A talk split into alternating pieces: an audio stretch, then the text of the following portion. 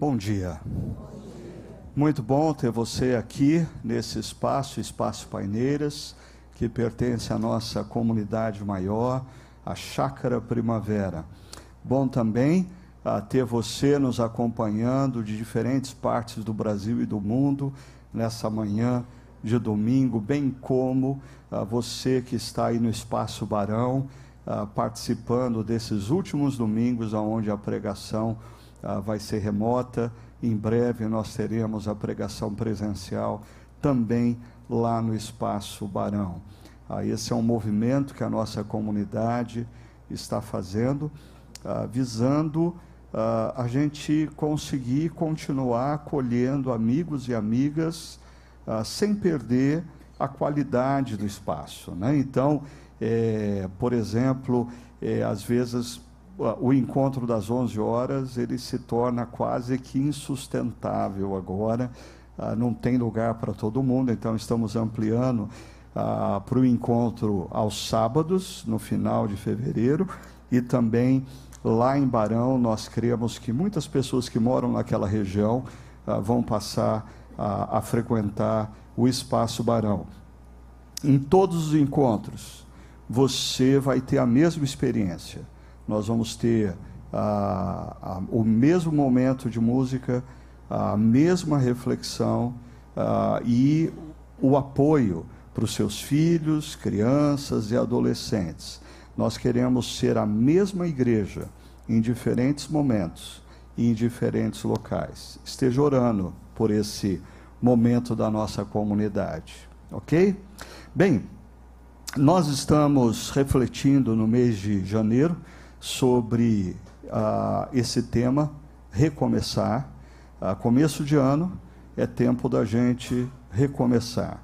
Recomeçar no trabalho, recomeçar com uma nova agenda, recomeçar uh, de um jeito diferente, porque não existe como a gente na vida uh, efetivamente crescer se a gente entra num ciclo infindável de repetição de erros.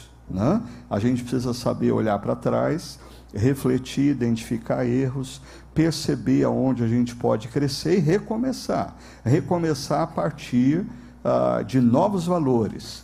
Uh, e eu comecei essa reflexão, primeiro mostrando para vocês uh, esse ciclo, que eu chamo de ciclo da determinação, que é normalmente o que marca muitas vidas. A pessoa, quando vai chegando no final de um ano, está dando uma microfoniazinha no final, por favor.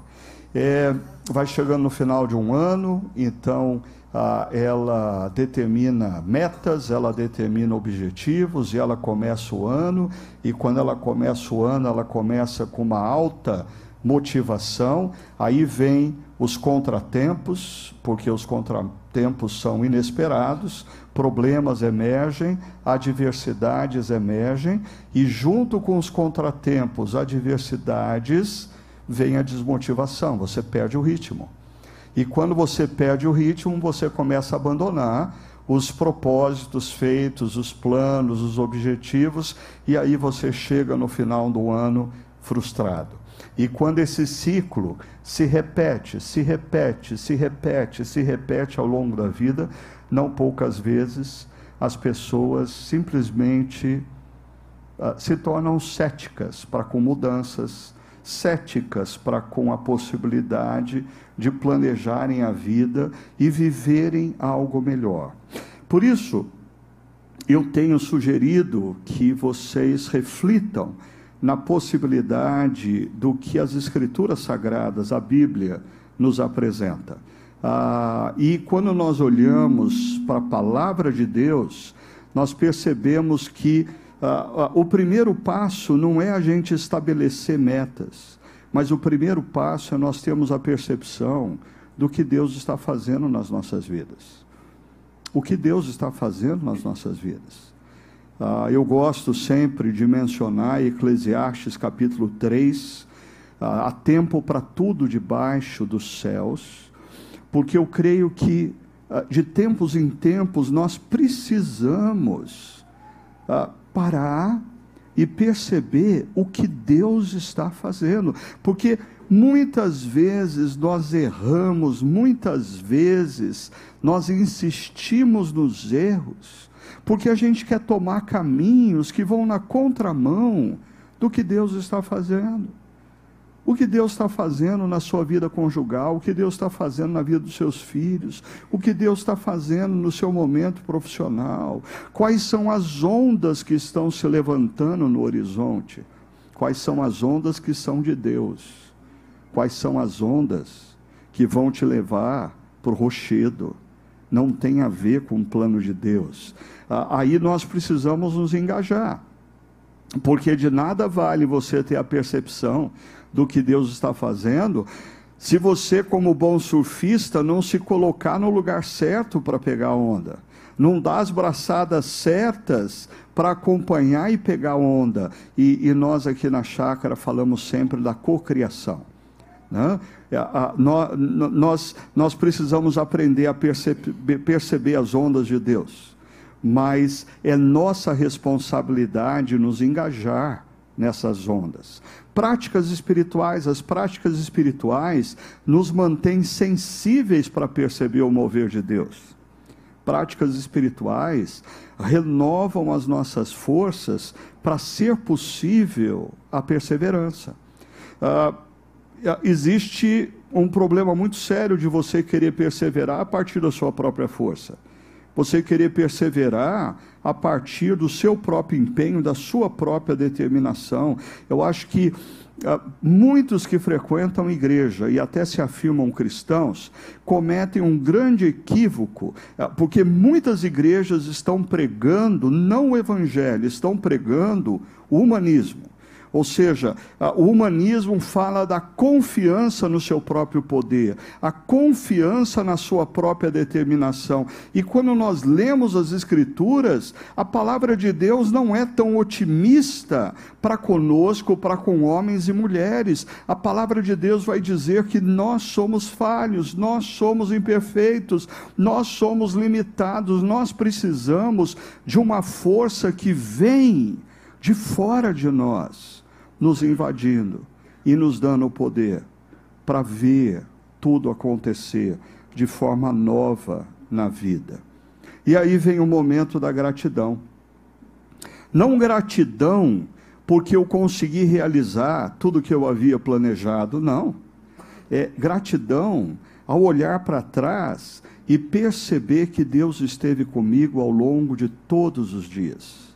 Gratidão ao olhar para trás e perceber que alguns caminhos meus não eram os caminhos de Deus.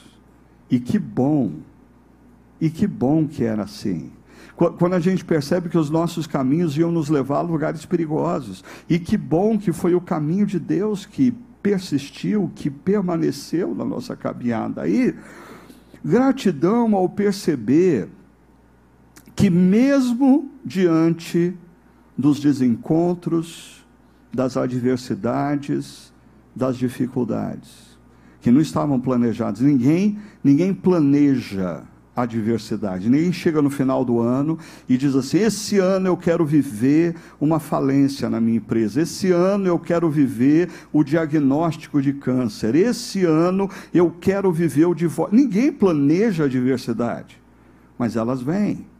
Mas é bom quando a gente olha para trás e percebe que, mesmo em meio à adversidade, Deus não nos deixou sozinhos.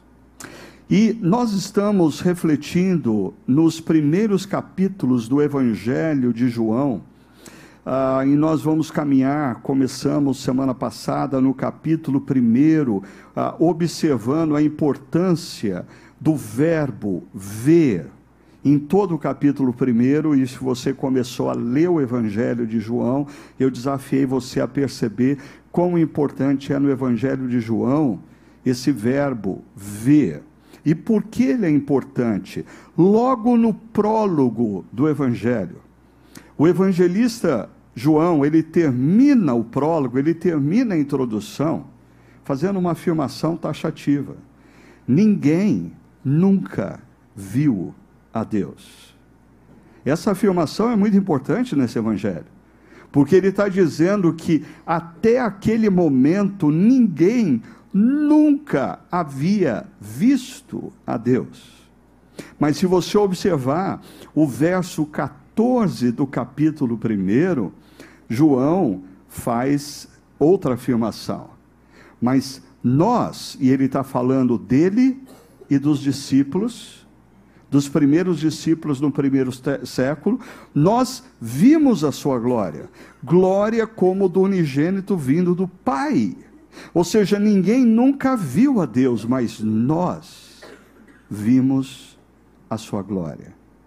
E aí então, o João Batista, ah, ele viu Jesus e ele diz: Vejam o Cordeiro de Deus. Ah, João Batista é um exemplo de alguém que tem os seus olhos atentos ao horizonte para perceber o que Deus está fazendo. E ele olha para Jesus e percebe o mover de Deus na história. É ele, o Cordeiro de Deus, que entrou no mundo para fazer diferença nas nossas vidas. E aí, alguns discípulos de Jesus, de, de João Batista, seguem a Jesus. E quando Jesus percebe aqueles dois discípulos indo atrás dele, ele diz: O que, que vocês querem? Eles dizem: Nós queremos saber onde você está, nós queremos estar com você. E aí Jesus responde a eles: venham e verão. Venham e verão. E Filipe, um dos discípulos chamados por Jesus, vai até o seu amigo Natanael e diz: Natanael, nós encontramos o Messias, aquele que as Escrituras falavam acerca dele. E Natanael, muito cético, Diz: Que história é essa? Como assim? Vocês encontraram o Messias? E aí, uh, Felipe faz uma afirmação mais complicada ainda para Natanael. Ele diz: Sim, ele é de Nazaré. Nazaré era uma cidade, uma vila minúscula. E, e aí, Natanael, cético, escuta aquilo e fala: Pode alguma coisa boa vir de Nazaré? Ah, como eu disse domingo passado, é como se alguém dissesse assim: achamos o Messias, e ele é corintiano. Né? Assim, falou: como assim? Como assim? Pode o Messias ser corintiano? Isso é um absurdo. Não? Agora, ah, continuando aqui com o perdão dos corintianos, vamos perceber esse convite que Jesus faz, venha e veja, ele se torna um convite que ele faz para todos nós, absolutamente todos nós. E esse é um convite para uma jornada. Ah, eu, eu, eu, eu gosto. Ah, uma das coisas muito positivas que eu trago na minha caminhada como pastor é a possibilidade de conhecer histórias das pessoas. Ah, eu não conheço todas as histórias, mas eu conheço muitas histórias. Eu sei como alguns chegaram nessa comunidade eu sei o que eles vivenciaram. Eu sei, eu, eu, eu conheci pessoas que quando chegaram nessa comunidade, ah, ah, elas, elas entraram e se assentaram no fundo do auditório, e assim permaneceram durante três, quatro meses, entrando e saindo sem cumprimentarem ninguém. Aí um dia, essa pessoa, no final do encontro, veio até mim e disse: ah, eu tenho estado aqui na comunidade, será que a gente poderia tomar um café para conversar sobre algumas coisas? E não poucas vezes nesse café eu escutei da pessoa: olha, eu tenho muitas dificuldades para crer que Jesus é quem você afirma ele ser. Eu tenho, por sinal, muitas dificuldades em acreditar em muitas das coisas que você fala. E aí eu sempre dizia: mas por que, que você então insiste em vir domingo após domingo? E, e a pessoa, assim, em outras palavras, diz: parece que eu estou sendo convidado a uma jornada, eu não sei aonde isso vai culminar. Eu só sei que eu entrei numa jornada espiritual. E como é bonito ver que meses depois, anos depois, essa pessoa está rendida ao amor de Jesus e muitas vezes alguns desses se tornam até líderes da igreja, líderes de grupos pequenos, né? A gente tem um desses que se tornou nesse final de ano presbítero. E eu lembro quando a Mel trouxe o Rodrigo e o Rodrigo todo pé atrás, todo resistente, todo cheio de senões e hoje um líder da nossa comunidade. Jesus faz isso ainda hoje. Ele convida para uma jornada. E mais, essa jornada não é uma jornada filosófica, não é uma jornada ah, de relacionamento com conceitos, é uma jornada relacional. Jesus nos convida para uma relação com Ele. No cristianismo, a verdade não é um conceito a verdade é uma pessoa. E esse é um convite uh, para a gente analisar as evidências. Uh, eu, assim, essa semana mesmo eu estava conversando com uma pessoa que trouxe um casal de amigos no último domingo e ela dizia, essa pessoa dizia, ah, ele é muito resistente. Eu disse, eu adoro gente resistente.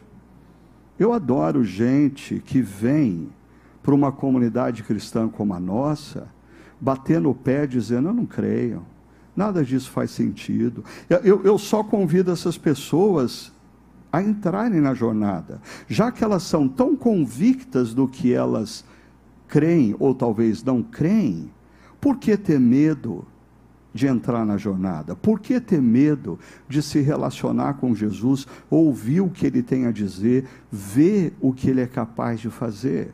O que é interessante é que o mais cético nesse primeiro grupo de discípulos, Natanael, que questiona: pode alguma coisa boa vir? De Nazaré, é, é interessante que ele está presente no início do Evangelho, mas ele também está presente no final do Evangelho. E no final do Evangelho, ele é identificado como um dos discípulos. Ele veio, viu e se rendeu. Vendo e ouvindo Jesus ele se rendeu a uma verdade. Jesus é de fato quem ele afirmou ser. E, e, e eu queria, assim, desafiar você a perceber como nos evangelhos, é, os evangelistas, eles não têm medo de dizer que existiam pessoas que desconfiavam. Até assim, pós-ressurreição, os evangelistas vão dizer que ah, mulheres ah, encontraram com Jesus e voltaram dizendo: Ele ressuscitou. E os discípulos que caminharam com Jesus por três anos duvidaram. A dúvida faz parte da jornada, mas o poder da relação com Jesus nos surpreende e faz de homens e mulheres discípulos dele. Talvez a, a situação de Natanael nos explique é, o porquê, e aí nós estamos adentrando no texto de hoje, nós temos o relato em João 2 do primeiro milagre de Jesus. E o primeiro milagre de Jesus acontece em Caná da Galileia. Seria coincidência o fato de que Caná da Galileia era a cidade natal de Natanael? Natanael é o último, a última cena no capítulo 1 é Natanael questionando. Ah, e, e, e Natanael adentrando ah, numa relação com Jesus. E o primeiro milagre de Jesus acontece na cidade natal de Natanael. Agora, a gente costuma celebrar esse evento, o primeiro milagre de Jesus aconteceu numa festa de casamento. Mas olha, ah, eu, eu, eu queria levantar algumas perguntas para vocês. Eu acho que assim, Jesus, ah, ele era muito fraco em consultor de imagem. Ele era muito fraco em consultor de carreira. Deixa eu te explicar isso. Ah, Jesus tem uma missão, ele é o Messias e como Messias, ele é o Filho de Deus que entrou na história para mudar o rumo da história.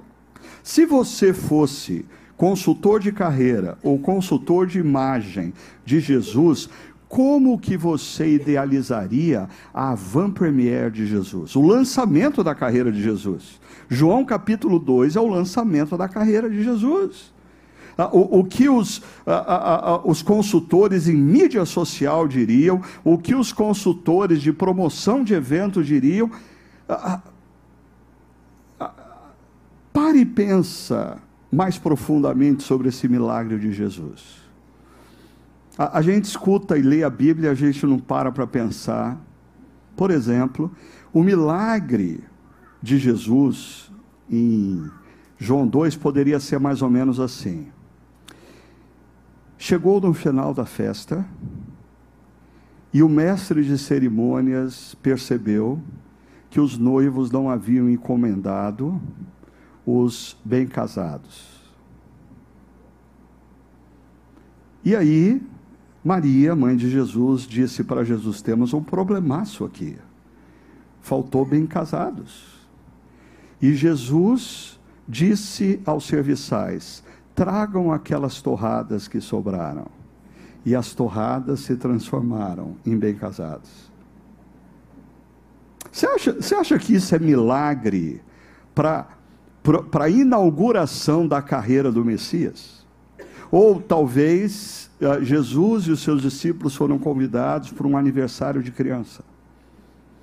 E chegando lá, ah, acabaram os brigadeiros.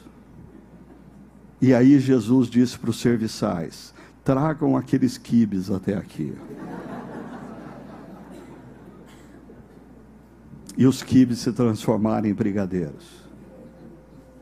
Você acha que um milagre numa festa de casamento faz jus ao lançamento da carreira daquele que vai se afirmar o Filho de Deus que entrou na história para mudar o rumo da humanidade? Você já tinha parado para pensar nisso? Ah, mas existe uma razão por detrás dessa história. E eu queria mostrar para vocês como a, a, questão do vinho e da festa, ela percorre todas, toda a Escritura Sagrada, toda a Bíblia. No Antigo Testamento, constantemente a analogia que a gente encontra é Israel é a noiva e Deus é o noivo.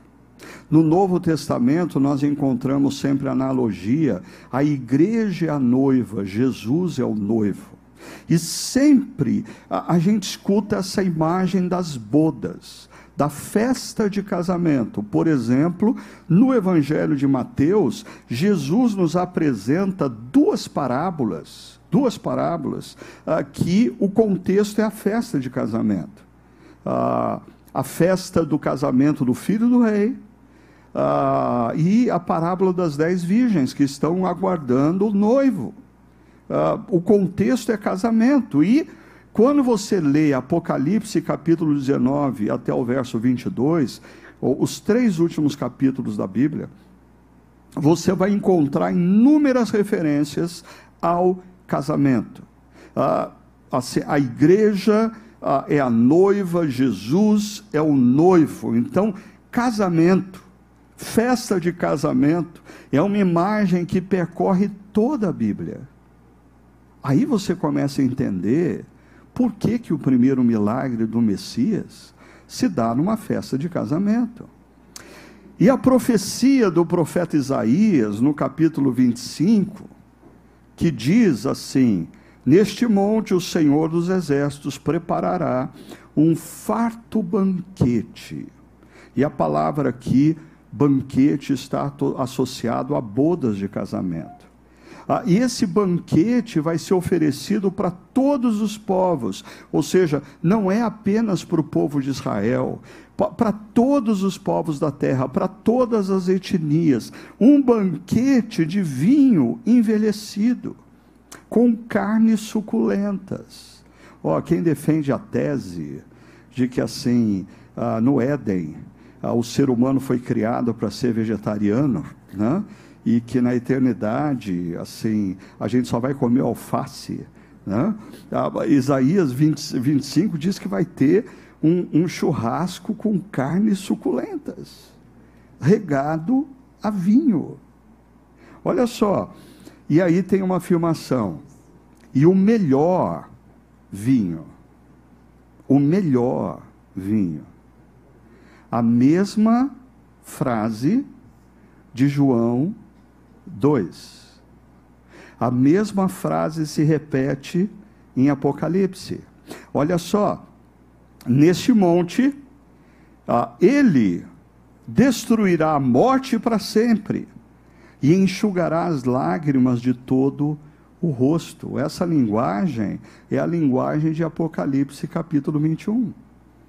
Então, existia na expectativa do povo que aguardava o Messias, de que ele encerraria a história com uma grande festa de casamento entre ele e o seu povo. E nessa festa de casamento haveria alimento em abundância e vinho, o melhor vinho. Assim, todos os vinhos que a ele pode ter experimentado ao longo da vida, assim, esse é o melhor. Esse sai fora de todo e qualquer. Esse não está à venda em lugar nenhum, em vinícola nenhuma da face da terra. Então vamos lá. Olha o que acontece. No terceiro dia, houve um casamento em Caná da Galiléia. A mãe de Jesus estava ali Jesus e seus discípulos também haviam sido convidados para o casamento. Ah, alguns comentaristas estudiosos sugerem que, bem possivelmente, alguém da família de Jesus estava se casando, e essa era a razão. Ou Caná da Galiléia, bem próximo de Nazaré, onde Jesus passou a infância, a adolescência, uh, poderia ser um amigo da família. Mas, mas existia um vínculo afetivo entre a família de Jesus e os noivos dessa festa. Tendo acabado o vinho, a mãe de Jesus lhe disse: Eles não têm mais vinho. E aqui eu, vou. Eu, eu, eu, eu, vou, eu vou pisar em, em pedras escorregadias, mas por favor, aguarde até a conclusão. Porque às vezes nós temos histórias que não estão escritas na Bíblia que nós chamamos de tradições. Mas o que nós acreditamos é o que a Bíblia nos apresenta e não as tradições. E segundo a Bíblia, este é o primeiro milagre de Jesus. Porque tem gente que acha assim: bom, Jesus é o Filho de Deus, então quando bebê, Maria viu coisas extraordinárias. Né? Assim, é, Jesus sujou a fralda, quando Maria chegou, ele tinha trocado a fralda sozinho, sem não passe demais, porque afinal de contas ele pode fazer milagres. Né? Assim, Jesus, quando era pequeno, fez a multiplicação do iogurte predileto dele. Assim, quando Maria olhou, no cadeirão estava cheio de, de iogurte é, é, do sabor que Jesus gostava. Não, para, para e pensa numa coisa. A Bíblia diz que esse é o primeiro milagre. Eu imagino o seguinte: Maria recebeu uma profecia quando estava grávida. Maria, ao longo da criação de Jesus, percebia que Jesus era especial. Mas nós não temos evidências de que Maria se aproximou de Jesus nesse texto, dizendo assim: Jesus acabou o vinho, vamos lá, milagre. Não, assim, uh, se você acreditar no que a Bíblia diz, este é o primeiro milagre da vida de Jesus. Então, o que Maria está fazendo é procurando o seu filho, que tinha um grupo já de discípulos, uh, buscando uma solução junto a eles. Olha, acabou o vinho da festa. Isso vai ser uma vergonha para os nossos amigos, porque esse era um constrangimento social muito grande. A festa ah, de um casamento, ah, ah, no contexto judaico do passado, levava sete dias. Os noivos não eram assim, todos esperavam que existisse alimento para sete dias e bebida para sete dias, e acabou o vinho. Eles vão viver uma vergonha social. E Maria se aproxima de Jesus, compartilhando um problema: o vinho acabou. Mas existe aqui algo que a gente precisa reconhecer. Mais uma vez, nós temos um texto no qual as coisas vão acontecer porque alguém percebe o que está acontecendo. Sim, a, a, é, Maria tem a percepção do que está acontecendo naquele casamento. O vinho acabou. Quantas vezes, aí vindo por a relação conjugal, uma relação conjugal vai de mal a pior e caminha para o divórcio, porque os noivos insistem em não perceber que o vinho acabou. E algo precisa ser feito. Quantas vezes famílias ou empresas entram em dificuldades financeiras porque alguém não percebe que não tem dinheiro para todo o gasto que se tem. Algo precisa ser feito. O primeiro passo para a gente viver o recomeço é a percepção. A percepção do que está faltando a percepção do que está acontecendo, a percepção no problema. Os terapeutas costumam dizer que a pessoa não vai conseguir uh, se recolocar diante de uma situação enquanto ela não ganha consciência do problema. Enquanto outros estão falando, meu querido, você está com um problema, não muda nada. Ah, ah, rapaz, você está gastando mais do que você ganha, não muda nada. Ó, oh, seu casamento não vai bem, você deveria se dedicar com mais carinho à sua esposa, não muda nada. Agora, alguém precisa perceber o que está acontecendo. E nesse texto, é Maria que tem essa percepção. Mas aqui a gente tem uma percepção que transcende o próprio vinho da festa. Eu diria, Existe um problema sério na vida. O vinho sempre acaba. Você já percebeu isso?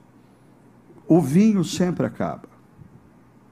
E os profetas da cultura dos anos 60 e 70, ah, Tom Jobim, Vinícius de Moraes, eles escreveram, na verdade, Vinícius escreveu a, a, a poesia e Tom Jobim colocou a música na poesia que diz: tristeza não tem fim, felicidade sim. Já percebeu que a felicidade sempre termina? A tristeza não. Por exemplo, você é jovem e você acha que para você ser feliz, você precisa entrar naquela universidade. Aí você entra. E dois meses depois, você descobre que a felicidade de entrar naquela universidade não durou. Aí você acha que a felicidade está em encontrar um parceiro ou uma parceira por um casamento. Aí você encontra. Aí você se casa. Dois, três anos depois, você descobre que aquela relação não tem o poder de te manter feliz. Aí você diz: não, o que está faltando é filho. Porque o dia que eu me tornar mãe, o dia que eu me tornar pai, aí sim eu vou ser feliz. Aí você tem os filhos, aí você se dedica aos filhos. Aí sabe o que acontece? Um dia os filhos vão embora. E a tristeza invade a sua vida. Quando muito, eles voltam de vez em quando. E a maioria deles volta sem gratidão volta para dizer: pai, você errou no que você fez. Mãe, ah, você, você nunca deveria ter feito isso. Aí você diz: não, não, não. Mas o que vai então me trazer felicidade são os netos. Aí você tem os netos, mas com o passar do tempo você percebe que assim o, o, o coração dos netos é muito parecido com o coração dos filhos. E é só uma questão de tempo para você perceber que a tristeza não tem fim, a felicidade sim. Sabe por quê? existe algo de profundamente errado na vida. Existe algo de profundamente errado na vida. Porque se o seu desejo maior fosse água, você tomaria e se sentiria saciado. Se o seu desejo maior fosse alimento, você comeria e você se sentiria plenamente realizado. O problema é que horas depois você precisa novamente da água e precisa do alimento. Existe algo de profundamente errado na vida. As nossas experiências de felicidade, elas não duram. E C.S. Lewis, um autor britânico já falecido, vai dizer que a razão pela qual nós não encontramos ah, o que vai nos saciar nessa vida, bem possivelmente é a prova de que nós fomos criados para outra vida. Não existe do lado de cada vida a felicidade que a gente procura. E quem coloca a sua esperança e expectativa em encontrar felicidade do lado de cada vida, vai viver constantemente o ciclo da tristeza. Tristeza não tem fim, felicidade sim. A felicidade é como uma gota de orvalho numa pétala de flor. Frágil, brilha tranquila, depois de leve oscila e cai como uma lágrima de amor, fragilidade. Eles ainda vão dizer: a felicidade é como a pluma que o vento vai levando pelo ar, ah, voa tão leve, mas tem a vida breve. Precisa que haja vento sem parar. Quantas vezes você já viveu na sua vida conquistas que você sonhou que se você tivesse, você seria realizado? E você alcançou aquela conquista. Semanas depois, meses depois, você estava novamente vazio e triste. É a descrição que Tom Jobim Vinícius de Moraes faz acerca da vida. Ah, mas voltando ao nosso texto, perceba, Jesus diz para sua mãe: que temos nós em comum, mulher? A minha hora ainda não chegou. E, e aqui a, a discussão é, é, é, é, ampla, a gente não vai ter tempo para uh, entrar em detalhes aqui, mas basicamente Jesus está dizendo para sua mãe: primeiro, as nossas missões são distintas. Você recebeu a missão de engravidar do Messias. Mas eu tenho uma missão diferente que a sua. E perceba, ah, Jesus está falando aqui, e, e, e, quando você lê o Evangelho de João, você vai perceber que João insiste nessa frase: a minha hora não é chegada, a minha hora não é chegada. Jesus inicia o seu ministério tendo os seus olhos no último dia de vida a cruz. Isso mostra a consciência de missão de Jesus. Jesus entrou na história para ser o Cordeiro de Deus que tira o pecado do mundo. É o que disse João Batista acerca dele. Mas Jesus, ele, ele joga com as palavras aqui, porque não, não é que Jesus está desprezando a sua mãe, tanto que no Evangelho de João, no capítulo 19, ele demonstra todo o carinho para com a sua mãe no momento da sua morte, colocando João para ser aquele responsável pelo cuidado da sua mãe, ah, o seu primeiro discípulo, João amado. Agora, o que Jesus está dizendo aqui é: ah, minha mãe, a nossa missão é distinta. Minha mãe, a minha missão não é resolver o problema desse casamento, mas para que vocês creiam que eu sou aquele que tem o poder para resolver o problema maior da vida, eu vou fazer alguma coisa aqui. E Maria diz para os serviçais: façam tudo o que ele lhes mandar. E, e esse, é, essa frase ela está no centro da nossa reflexão hoje. Por quê?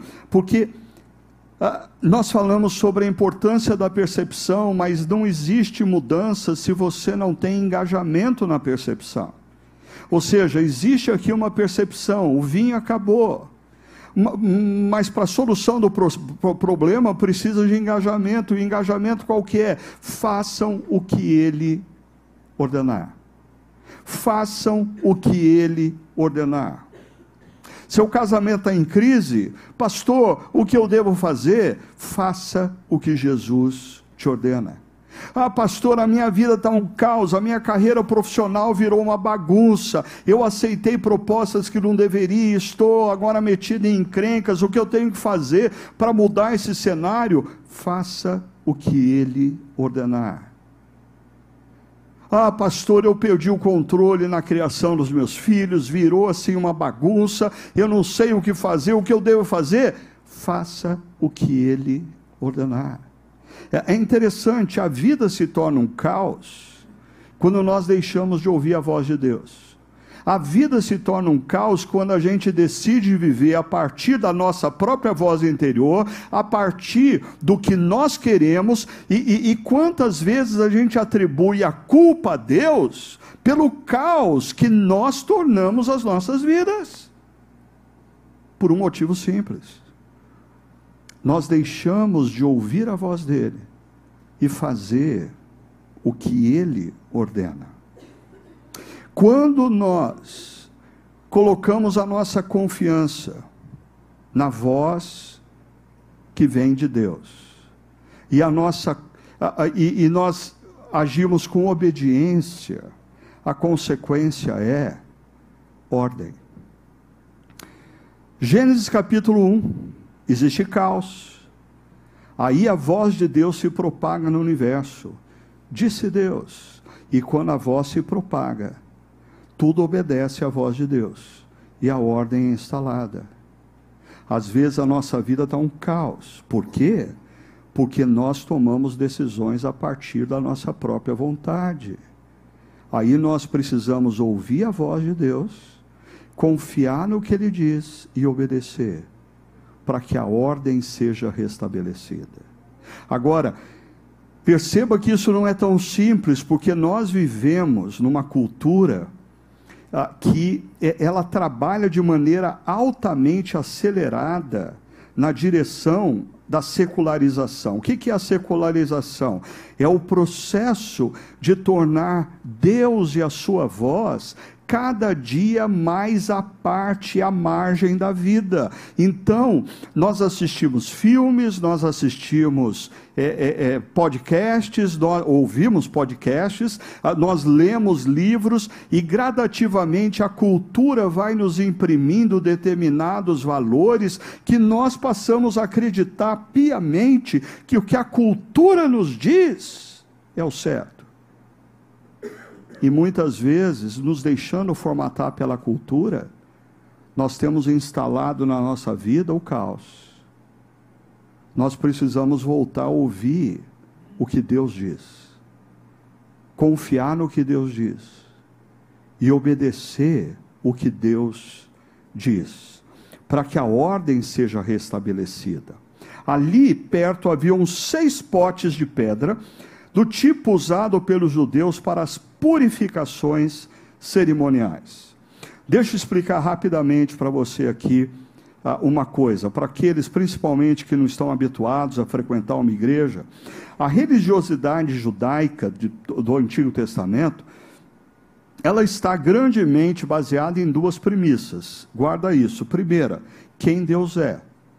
Ah, e dentro da religiosidade judaica, Deus é santo, perfeito e justo, plenamente. A, segunda premissa é quem somos nós. Dentro da religiosidade judaica, se Deus é santo, perfeito e justo, nós somos pecadores, imperfeitos e injustos. Isso nos leva para uma terceira premissa. Existe um abismo entre o Deus Criador e os seres humanos. Ah, perceba que qualquer que seja a cultura, qualquer que seja o lugar do planeta Terra, qualquer que seja o momento histórico, você sempre vai encontrar esses sentimentos no coração do ser humano. O sentimento de que existe um ser superior, mas por alguma razão nós estamos aquém, nós estamos separados desse ser superior. E aí o que o ser humano constrói é a religião. O termo latim re ligare, o que é a religião, a tentativa do ser humano se reconectar a Deus. E o que, que a religiosidade judaica tentava fazer? Criar processos e rituais de purificação. Mas Jesus, ele vai pegar esses elementos que eram usados para purificação para apontar a solução final para o problema. Perceba, Jesus diz: encham os potes com água. Então lhes disse: Agora levem um pouco ao encarregado da festa. Eles assim fizeram. Em outras palavras, eles ouviram a voz de Jesus, eles confiaram na voz de Jesus e as coisas aconteceram. A ordem vai ser restabelecida, mas nós precisamos fazer o que ele nos ordena. Mas eu queria destacar também que para você ouvir a voz, é importante as disciplinas espirituais. Porque às vezes as pessoas me perguntam como eu posso distinguir a voz de Deus na minha vida. Eu digo, você precisa ler mais a palavra de Deus, você precisa orar mais. Você, na medida em que você assim pratica, sendo redundante, as práticas espirituais, ah, você se torna mais sensível a ouvir, a perceber ah, o que é voz de Deus e o que é mero rumor da sua alma. Ah, porque os rumores da nossa alma nos levam para o caos. E como que nós podemos discernir o que é voz de Deus dos rumores da alma? Práticas espirituais. Leitura e meditação diária da palavra oração, busca de Deus diariamente, momentos semanais como esse de adoração e de ouvirmos a palavra de Deus de uma forma mais impactante nas nossas vidas. A caminhada, vou repetir uma coisa: caminhada com amizades espirituais, porque quando nós falamos de amigos espirituais, nós estamos falando de amigos que temem, que temem a Deus, porque a pior coisa é você caminhar, como diz o Salmo 1, com pessoas e se assentar em volta da mesa, com pessoas que não temem a Deus. E aqui eu não estou falando de gente que frequenta igreja e gente que não frequenta igreja, porque tem muita gente que frequenta igreja que não teme a Deus, que está fazendo com a sua vida o que é repugnante para Deus o que ofende a Deus. Os nossos amigos, e parte das práticas espirituais que precisamos ter, é termos amigos efetivamente espirituais, que semeiem no nosso coração, através das palavras e dos relacionamentos, a voz de Jesus. E esse texto vai ser concluído com o seguinte: o encarregado da festa provou o vinho, ele não sabe de onde veio o vinho. Ok? Ah, por sinal, é uma coisa que passa desapercebido também para a grande maioria dos crentes que tem mais de 30 anos de igreja. Esse milagre de Jesus não é público. O povo da festa nem sabe o que aconteceu. Você já parou pensar nisso? O povo, o povo da festa não toma o vinho e fala: Uau, esse vinho que Jesus transformou da água é muito. Não, ninguém sabe. O, o, encarregado da festa, ele bebe o vinho, olha só, sem saber de onde viera. Embora o soubessem os serviçais que haviam tirado a água. Os caras que pegaram lá o, as, os potes, a, a, a, levaram até Jesus, sabiam. O mestre de cerimônias, não. Então chamou o noivo, e aí o noivo vai levar uma bronca, sem nem saber por quê.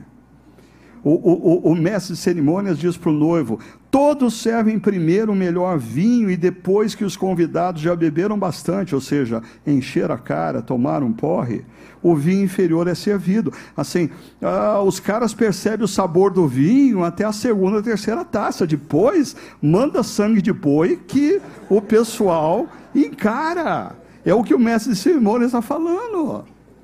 Agora ele diz: Você guardou o melhor até agora. Que loucura você fez! Perceba, a expressão o melhor até agora, o melhor vinho, é a de Isaías 25, que fala do Messias que vai oferecer um grande banquete. O que esse texto está apontando para a gente, que Jesus é o verdadeiro noivo. Jesus é o perfeito anfitrião. E Jesus é a solução para o problema dessa vida, que a gente busca, busca, busca felicidade e nunca encontra. Só Ele. E o texto termina no verso 11 dizendo: Este sinal miraculoso em Caná da Galileia foi o primeiro que Jesus realizou. E ele revelou assim a sua glória. João, capítulo 1, verso 14. E os seus discípulos creram nele. Interessante, Jesus não faz esse milagre para os convidados da festa. Jesus faz esse milagre para os seus discípulos. Ele é o verdadeiro noivo, o verdadeiro anfitrião e a solução. Assim, eu queria convidar a banda para chegar aqui, enquanto eu convido você a pensar mais seriamente em algumas coisas dessa reflexão. Primeiro, domingo passado, meu desafio a vocês foi: venha e veja.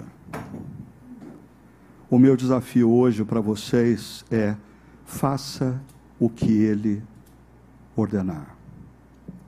Faça o que ele ordenar.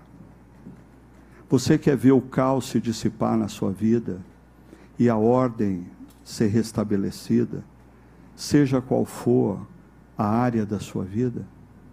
Faça o que ele ordenar.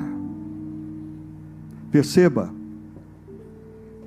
a, a, a gente precisa reconhecer que existe algo de profundamente errado, profundamente errado na vida a gente busca, busca, busca, busca a realização. E a gente nunca encontra. Parece a, a história do pote de ouro na base do arco-íris. A gente corre, corre, corre. A, a, gente sempre vê no horizonte e diz: não, não, se eu conseguir chegar lá, a, aí eu vou ser feliz. E quando a gente chega lá, a gente descobre que a felicidade não está lá. Existe algo de profundamente errado na vida. Isso é porque nós fomos criados para desfrutar de uma felicidade que transcende a vida. E Jesus entrou na história para nos mostrar o caminho para essa outra vida. Assim, nós precisamos não apenas reconhecer, mas também render-se a Jesus como a solução do problema como o Filho de Deus que entrou na história, para literalmente nos conduzir de volta para o jardim. E terceiro e último, recomece. Que tal você identificar aonde se encontra o caos na sua vida e tomar uma decisão? eu vou recomeçar. Mas eu vou recomeçar ouvindo a voz de Jesus, confiando no que ele diz e fazendo tudo o que ele ordenar. Não é a cultura que vai se tornar a matriz das minhas ações e decisões, mas é Jesus. Experimente a boa, perfeita e vontade, vontade de Deus.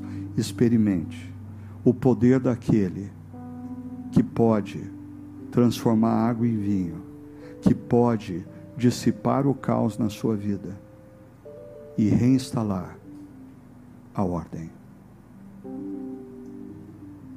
Obedeça o que ele disser. Deus os abençoe.